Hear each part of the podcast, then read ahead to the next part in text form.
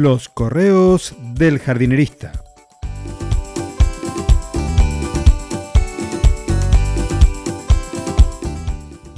En el episodio de hoy, una lámina para cultivar algas.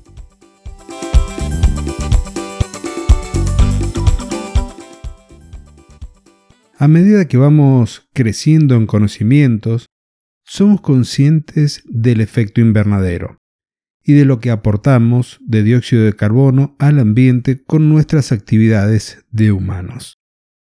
Cada día hay más personas como nosotros, como vos y como yo, que estamos ocupados y no preocupados en hacer el cambio, ocupados en dejar un mundo mejor a las generaciones venideras.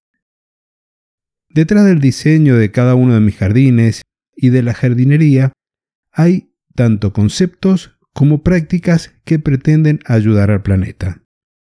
Otras personas ocupadas en ayudar son los científicos, que generan sistemas de captura y de fijación de dióxido de carbono con diferentes sistemas sustentables para reducir este efecto invernadero. Hay trabajos en muchos lugares del planeta. El que te cuento hoy es de la Universidad Politécnica de Madrid. Su nombre es PBR-L, fotobioreactor laminar. Y me encanta por su aparente simplicidad. Pero primero voy a ir con unas preguntas para aclarar de qué hablo. ¿Qué es un fotobioreactor? Es un aparato diseñado para cultivar microalgas. ¿Para qué sirve? Para capturar y fijar el dióxido de carbono del aire a la vez que se produce biomasa, que se pueden utilizar para alimentación animal, para fertilizar y otros usos de acuerdo con el microalga utilizada. ¿Ese cultivo consume mucha agua?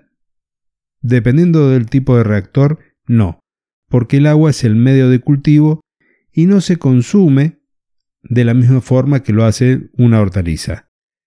Solo se podría decir que tenemos pérdidas por evaporación. Esa sería la mayor pérdida. Esa tecnología es nueva. Hace décadas que se vienen desarrollando y aplicando, pero tal vez no tengan la difusión necesaria. Por ello, hoy te lo cuento y hoy estoy tratando de darle esa difusión.